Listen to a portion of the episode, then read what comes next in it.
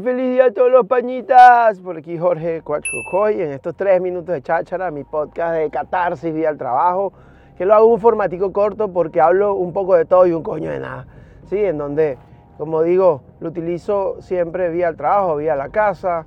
Eh, he tenido que cambiar el formato con el tiempo, bueno, desde que tenemos coche, carro, automóvil, vehículo automotor, pues no quería dejar de aprovechar el impulso y, estos minutos que a veces para algunos son media hora, una hora de camino a su trabajo, donde qué mejor excusa que desconectar del tráfico, transporte público, lo que sea, para escuchar cosillas, ¿no? Y si te dan aprendizaje, mejor. Si te gusta la música, también, genial.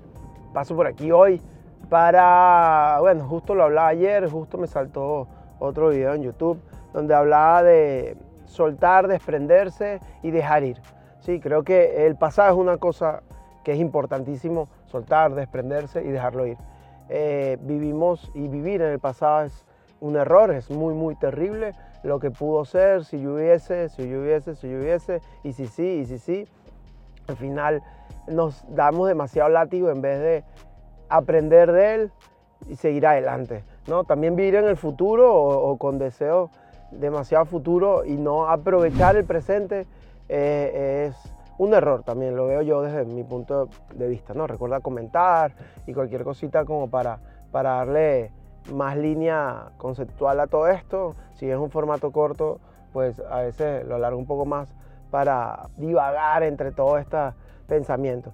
Pero ¿por qué lo digo lo del futuro? Porque por ejemplo, yo ahora siendo padre, ¿qué voy a pensar? Uy, cuando mi hija tenga 15 años y esté saliendo por ahí. No, aprovecho ahora que es pequeña, disfruto el día a día, trato de generar muchísimos momentos, muchísimas fotos, vídeos, cosas que me hagan eh, ser feliz en el, momento y bueno, en el futuro, pues ver esos instantes de vida retratados en, alegría, en sonrisa y todo.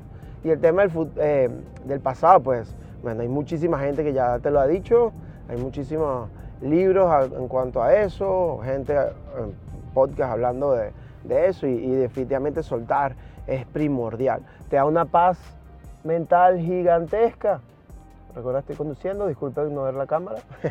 Entonces, quiero que me cuentes un poco más cómo te sientes tú, hacia dónde apuntas, si eres los que va paso a paso. Y para concluir, quiero decirte algo que escuché una vez de la gente de Proyecto Cumbres, un grupo de expedicionistas y gente emprendedora en mi país, que bueno, una vez yendo al Everest cuentan, narran, que justo pensaban eso, en el próximo paso.